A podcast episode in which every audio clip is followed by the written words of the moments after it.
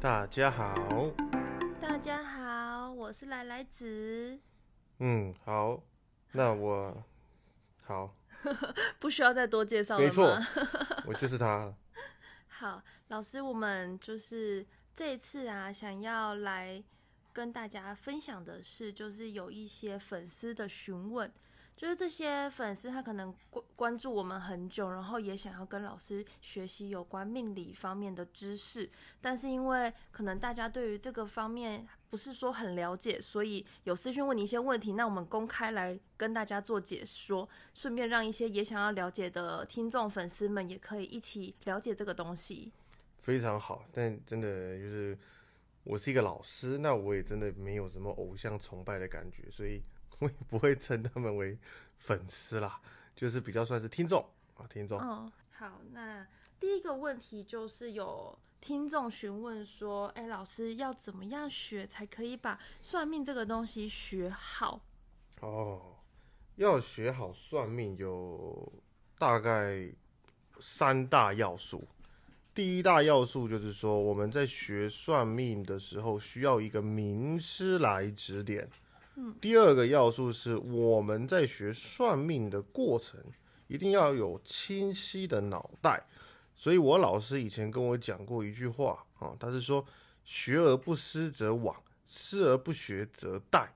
那这两句话正是我想给各位听众，呃，一个很重要，也是希望能够烙印在你们的那个脑袋里面的两句话。因为你如果能够奉行这两句话，那么让你的学习过程会很顺利，并且能够学习的方向正确，又不会走偏，而且就比较不会去学到一些奇奇怪怪的东西。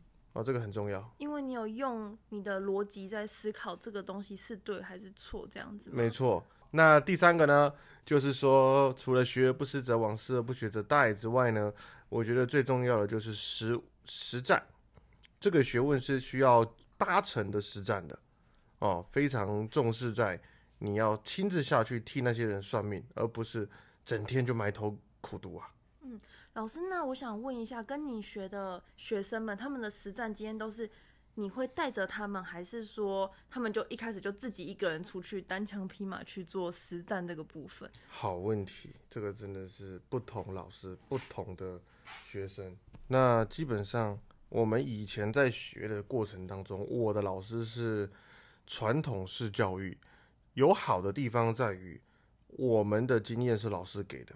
老师安排客户给我们，他把他的客户呃让给我们，嗯，可是你也知道那样子我们是不会有收入的，哎，哪好意思啊，对不对？对老师给我们练手，还好意思跟他收钱？嗯，所以说我们就是有点就是感谢说师傅给这个机会，让我有办法坐在这个位置上，面对面的替客户来讲解他的命运。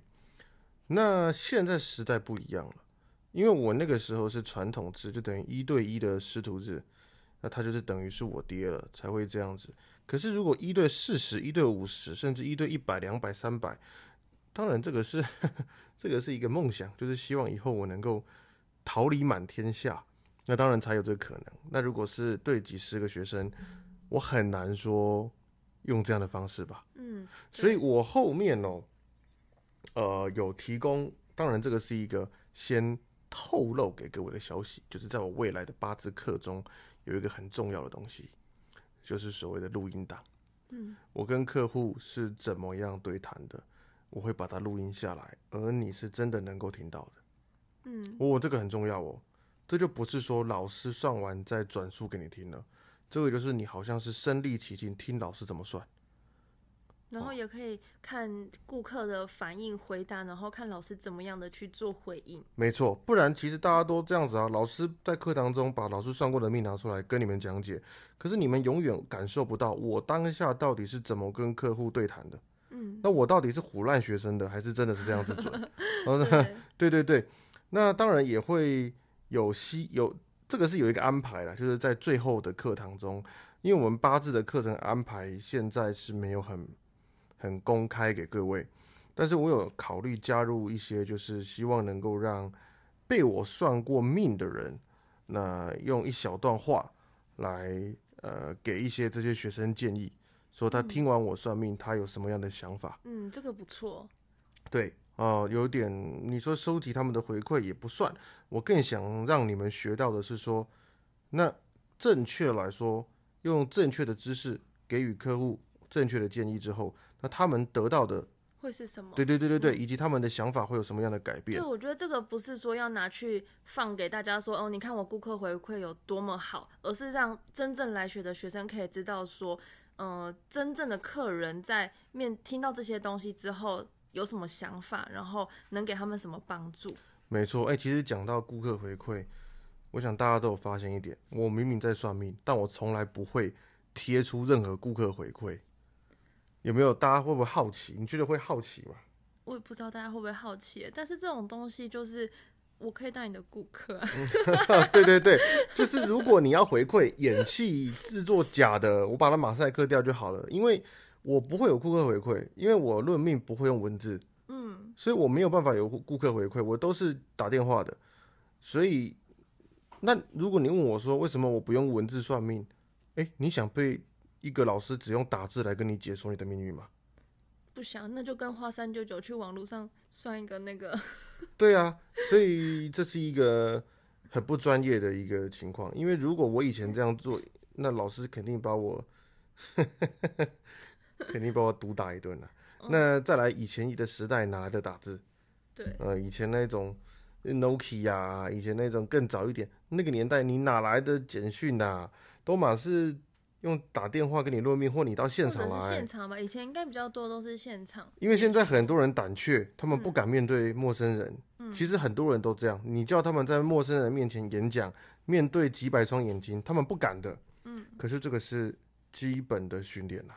对于一个要成为算命老师的人，这个是面对客人是一个非常非常基本的事情。没错，因为你会面对到不同的客人，嗯。一定你会遇面遇遇到那种，哎，他很相信你的，对，一来的时候就先把你呃从头到尾夸一遍的啊，你也会遇到那种半信半疑的，嗯。你甚至会遇到那种一来就跟你讲我没在，信对对对，我根本没在信的，所以你不同的客户，不同的年龄，你要怎么样去跟他们交谈，跟他们解说他们的命运，这都是最宝贵的，叫做人生经验。嗯那这个也是跟随老师身边才有机会学到的。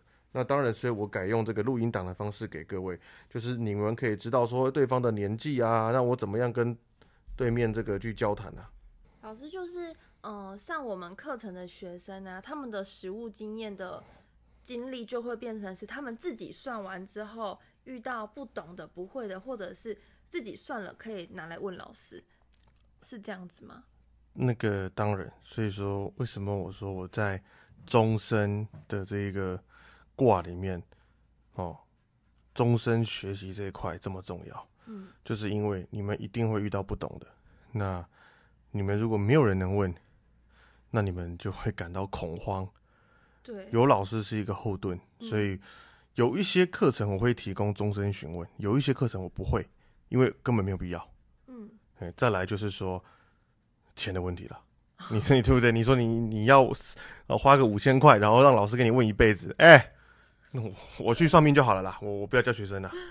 了解。好，那老师有另一个问题，就是听众问说，那我要怎么样挑到一个嗯、呃 OK 的老师？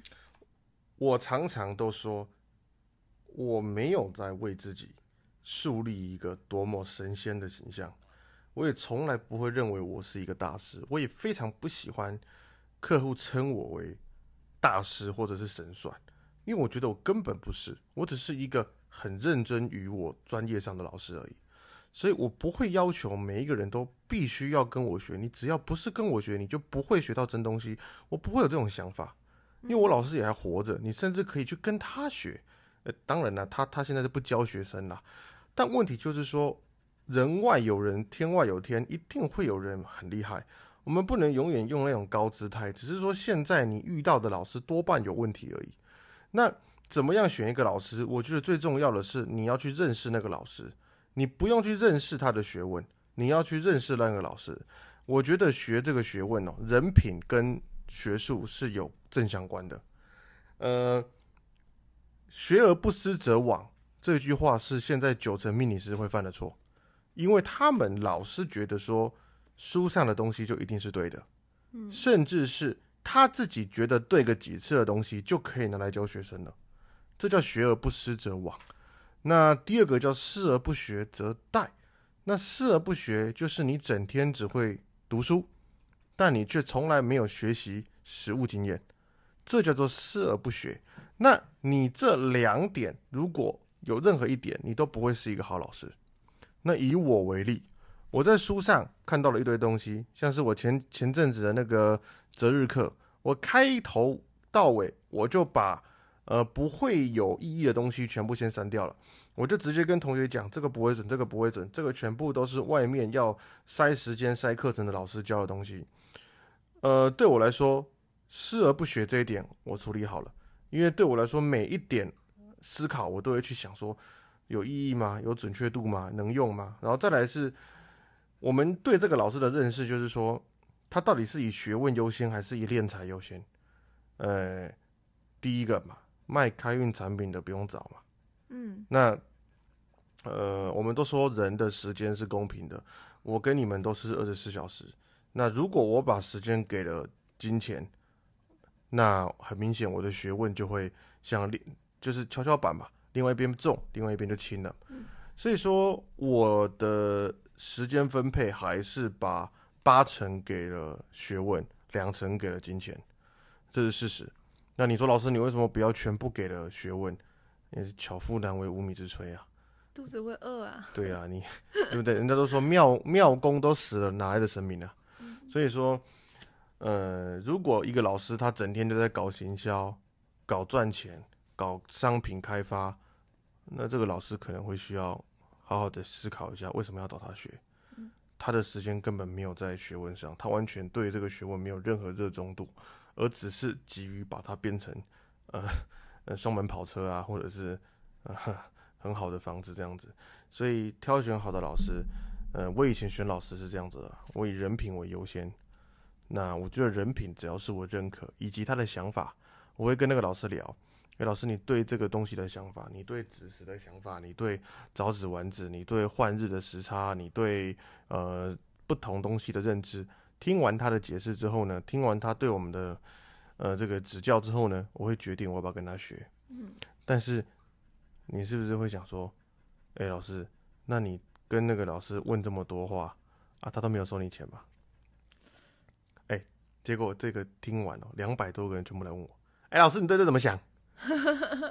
各位，你们也知道，以前我问一个老师，得到一个机会跟他面对面聊天，我是主动从我的口袋里掏出一个红包，不管多少，我都跟他讲这是我的心意，因为那个是你珍贵的时间，尽管只是跟你聊天，但那个时间还是属于你的，你大可以拿去算命，大可以拿去休闲，你没有必要浪费在我身边，因为我不一定会跟你学，嗯所以说我觉得这是一个对你的起码的尊重，那就一个红包一定要有，我可不会去白嫖别人的知识的。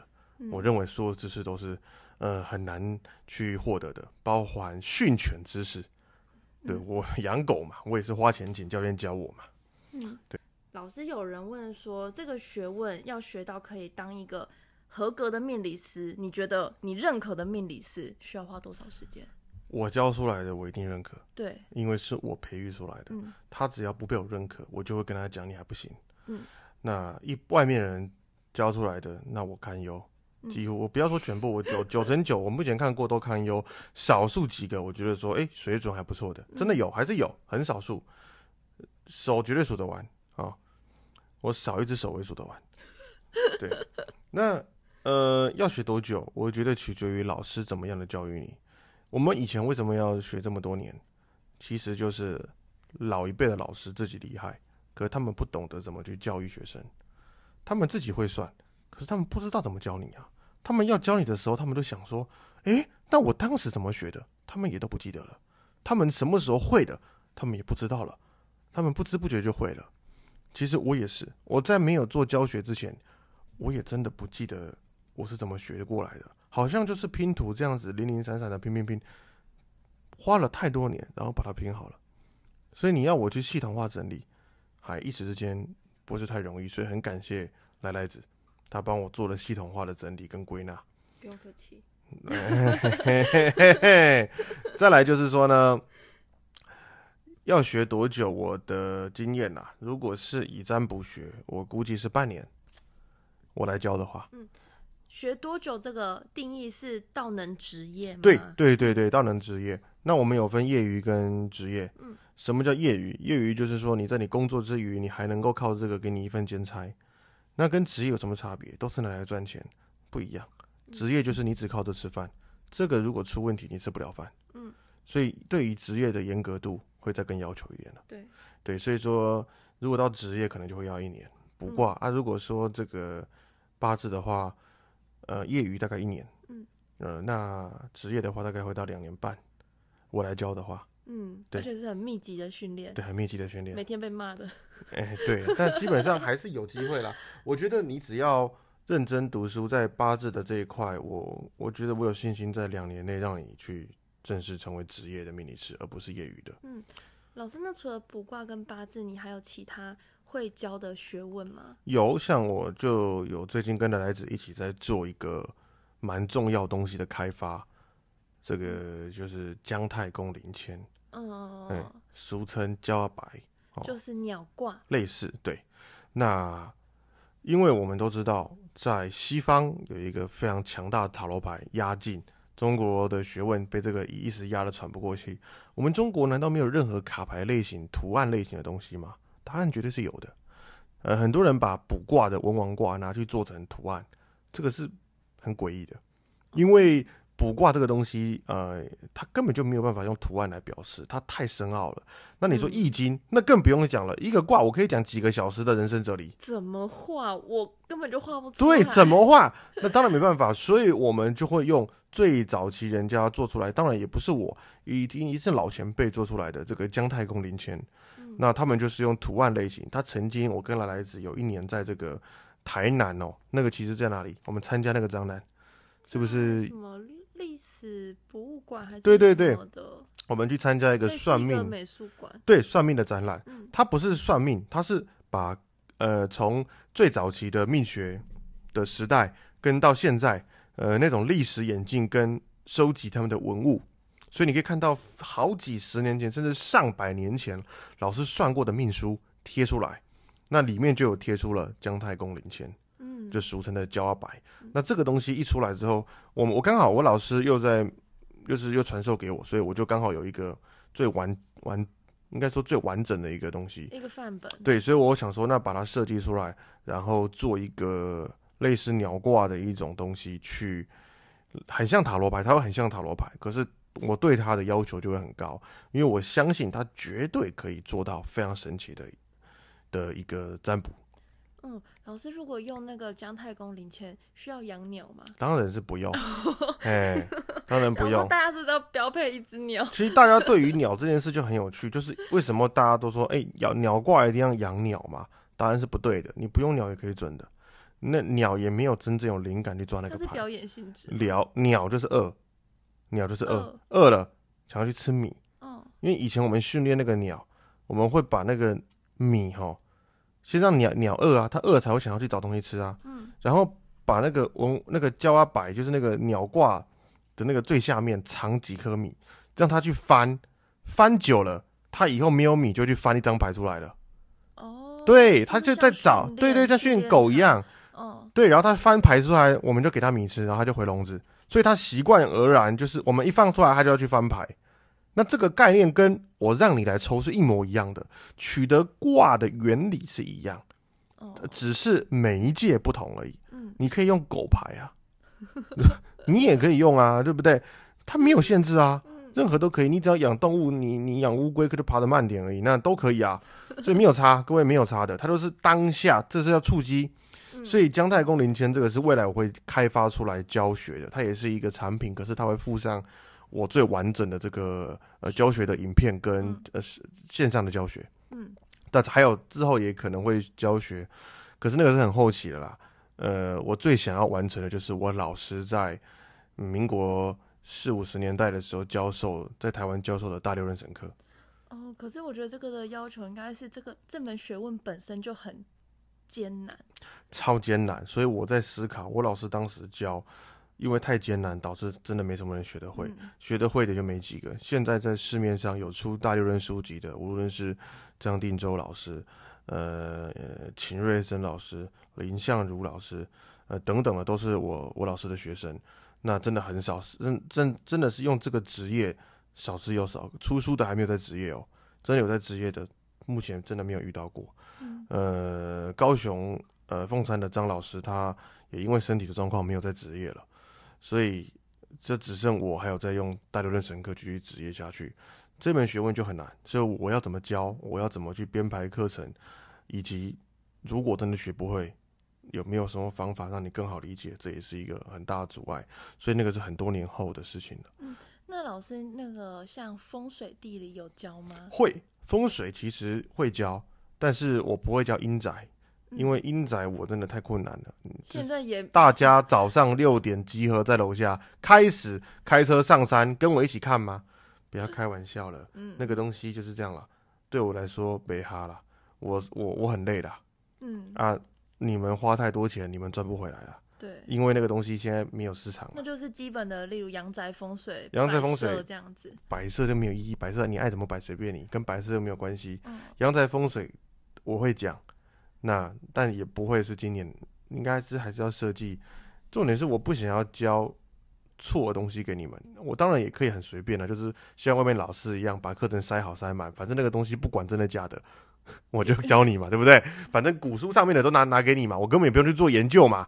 当然不行啊，我们很清楚什么是对跟错啊，所以也不好，这这这愧对我良心啊，我不能拿良心换钱哦。嗯，老师，那如果命理当成职业的话，你觉得是可以的吗？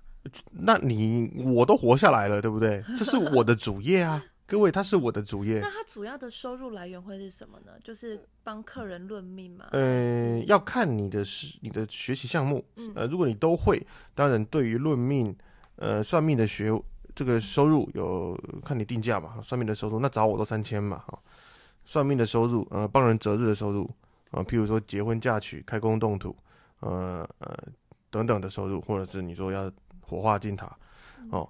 那这也是一个收入，然后再来就是卜卦的收入，啊，那还有所谓的风水阳宅的收入，哦，看雨的收入，那还有解签的收入，哦，签师解惑的收入，还有这个叫做大六壬神课，又是另外一种卜卦。你会的技能越多，你越多收入来源嘛。那当然教课也是其中一种啊。嗯，大概就这几种而已。那老师有听众问说，如果我想要学的比较全面一点的话，大概花费会在多少钱？这个很好，因为我看了很多，明明就学，哦，学了也也不要说久了，一两年，可是学出来职业是一年不如一年。那理当这个东西跟保险一样，你是越做越有钱。保险跟房这种都是，你做十年一定比做一年还还多客源，嗯，这是事实。如果你越做越不 OK，那你就要反思是不是自己的问题了。我看了很多人哦，哎，出来做越做越不下去，做不下去了，没有饭吃了，一个月一万多块而已，饿死了。所以说，我想这跟你投入的有差。一个人只投入十万块在这上面，甚至不到。你跟一个投入两百万的，你怎么比？嗯，人家钱不是白花的，还有时间。对，所以呃，你说要学的全面，我没有办法告诉你要花多少钱，我只能告诉你，你投入的跟你回收的一定是正比。嗯，这是保证的。你不会投入十万块，你可以拥有赚几百万的能力，不可能。所以。你们设想，我今天能够用大六壬算，我今天能够用六爻占卜算，我今天能够帮你们批八字，我今天能够帮你们去看雨，我今天能够教学生，我到底花了多少钱？那当然是很惊人的。嗯，对。那如果要把那些钱变成呃一个固定资产，我现在就可以买一间房子了，真的绝对有的。真的。所以我投入这些，你说回收，那当然是一定回收，一早就回收回来了。只是问题是说，每一个人都要像这样吧？那也不一定。但如果你觉得你做这行赚不到钱，请你去思考一点：你投入了多少？你花了多少钱？这很重要。你这这是绝对不可能有白吃的午餐的。很多人都想要花小钱，然后得到很大的收获。那你不适合学这个、欸，嗯因为你的三观不正。嗯嗯，这是不可能。所以我个人觉得说，如果对于一个专业，譬如说你说只学的卜卦，只学的卜卦，在我这边你可能只需要投入五万块，给我给我教你。那再投入一些自自己研究的钱，大概几千块，买买食物啊什么的，然后你的收入就只有卜卦了，没了。你不能教学哦，你不能不能教卜卦哦，因为只会卜卦是没有办法教卜卦的，这是很现实的问题。呃，所以你看，这是正比啊。对，嗯，这永远都是这样子的。所以你问我多少钱，我回答不出来。但我跟你保证的是，你投入只要是六位数，你不要觉得多，再合理也不过了。嗯嗯，好的。那老师想问你，对于这门课职业未来的趋势分析，嗯，很多人都问说，干这行以后到底有没有未来？嗯那甚至家人都会问：“哎、你干这一行未来有没有戏唱？”我很多学生他们的父母都会问，但是看到他们一天一天比过得更好，那问题也不会有了。那你说这个趋势呢？这个也就是对经济的敏感度。呃，做什么最赚钱？做没有本的生意最赚钱，这个大家都知道。嗯 你完全没本，那其实这个东西就是没本的。你说本吗？也是有，可是那个东西对一般人来说他感受不到，对，那就是时间而已。还有什么？你投入的学费，对不对？嗯可是这个本你只要花一次啊，对，对，那你当然你这个本花下来，你每天的收入你就有，它是一个无本生意，它一定赚钱。那第二个是，我们有没有发现一点？其实我们大家都有没有感觉到，在我们不要讲小时候，每一个人小时候不一样，在二十五年前或者是三十年前，有这么多的忧郁症跟身心科诊所吗？这个我不知道，我那时候太小了。其实你们去 想，以前根本没有太重视所谓的身身心对对对。那以前也没有这么多身心科诊所，嗯，以前对于呃失眠这档子事也不太重视，可能是他们也很心里会很排斥去看身心科，有蛮多原因的。对啊，或者是觉得说啊，我去看那个就是会被别人觉得我有病、啊。，对，那开始越来越开化了，嗯大家都觉得，哎、你去看身心科，跟你是精神病是没有关联的。嗯就就大家认为说你就是 k 笑了，你才会去看那种，那是以前的观念。嗯，也是不正确的观念。那现在你可能就只是心情不好，想对对对对对，所以大家对于呃我们所谓的意识跟心理问题越来越多出口，嗯就不叫不会积压自己的情绪。那相对算命学跟占卜学就是解决你心理压力的一大出口。再来人哦，我问你哦，金字塔的形状，如果把它是用数量来计算，哪一层是最多的？最底层，那所以各位在社会当中最金字塔底层的人占人口的最大宗。那呃，我们算命就是给一些想要往上爬的人正确的方向，嗯并且定义他命运最好的规划。所以有任何人不想要成功吗？没有，我们给的就是一个方向。嗯一个指点的方向，所以我觉得这个行业对我们这个行业是有人有竞争、有利益，在这样的社会下，我们就不会饿死。嗯，除非你很烂，就是你都不准，然后你给的方向都很烂。对，这个的前提是你自己的学问已经学得很好了，对很完整了，没错，你才可以去谈说这个这个产业其实越来越好了。以前做算命学是穷鬼，古代学算命的叫文弱书生哦。嗯现在不一样了，现在你还会像，也不要讲什么嘛，我也不想讲谁，但是有些人就是可以上上节目打打广告，不小心就住进低保的，对不对？很多嘛。那你说他们到底有没有学得好？那我就不予置评吧。啊，所以说你说学算命学这个趋势，它好像是在贩卖一种人对于名利的欲望的渴求那种感觉。嗯，我越想要成功，好像我们这个职业就越被需要。就是会越来就越想要来问老师，说我能怎么样成功？对，或者是那如果我很难过，我一直失败，我要怎么样才可以不再失败？嗯，所以对于景气好跟景气不好，我们都是既得利益者。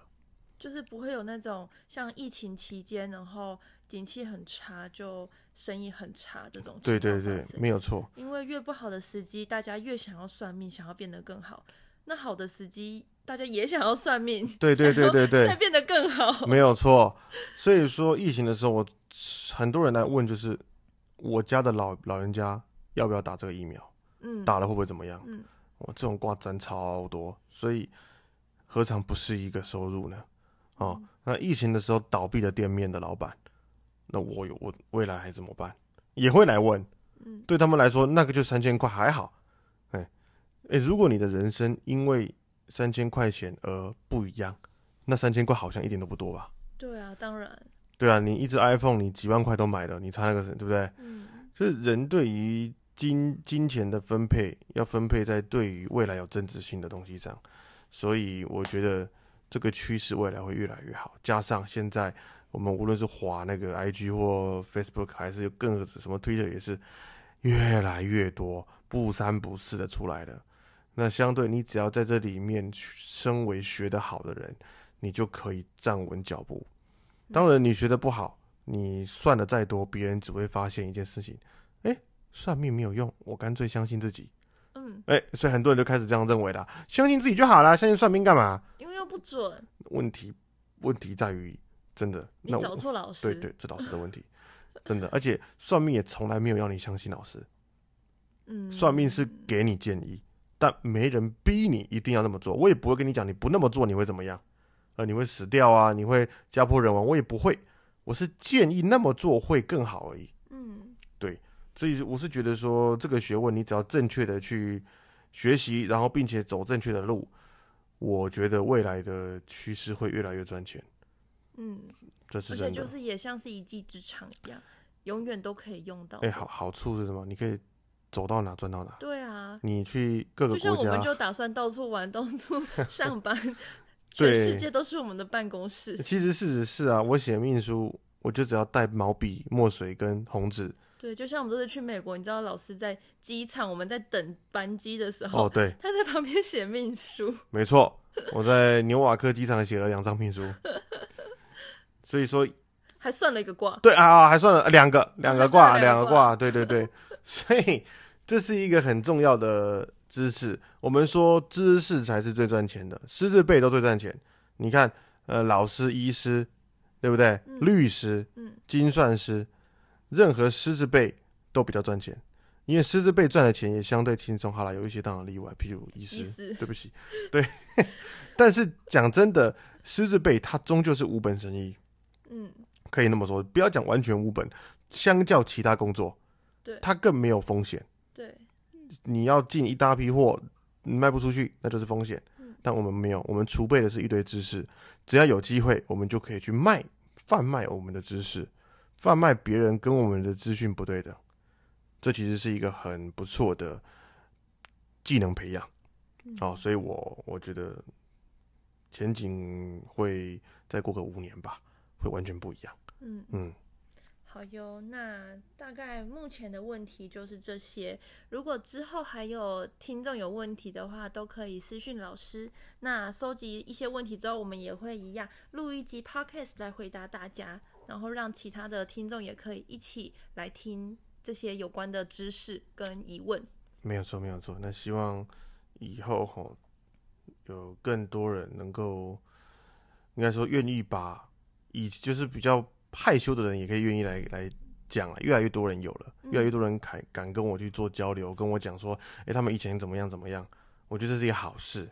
嗯以前大家还不太跟我讲，现在其实蛮多的，我是蛮开心的，嗯就是越越来越多人正视这门学问，并且得到正确的知识引导。这是最重要，也是老师最想要做的事吧这。就是我一直以来要做的事情。嗯你们不要再去接受错误的想法了。我一直在传达正确的知识，所以对我来说，越多人来听，我是越开心。嗯就是不一定要来找我们学，但是知道正确的知识这一点很重要。对，你一定要知道你现在理解的东西是对的，不要被错误的东西引导。对对对对对，因为越越多错误观念会导致以后这个社会圈子越来越混乱，嗯然后并且算命越来越跟诈骗集团画上等号了。嗯，没对，错。所以你看啊，你一听说、啊你是什么、啊我是医生啊，我是算命师，看那个来骗的啦，对不对？大家都这样子啦，是因为你们长久以来就就这样子了嘛，你们就认为那个就是了，但其实他根本不是那样子的，是太多人在骗你，所以你以为那个职业就是在骗你。嗯，好的，嗯，那我们就下次见喽。好了，下次见了，大家晚安。拜拜，拜拜。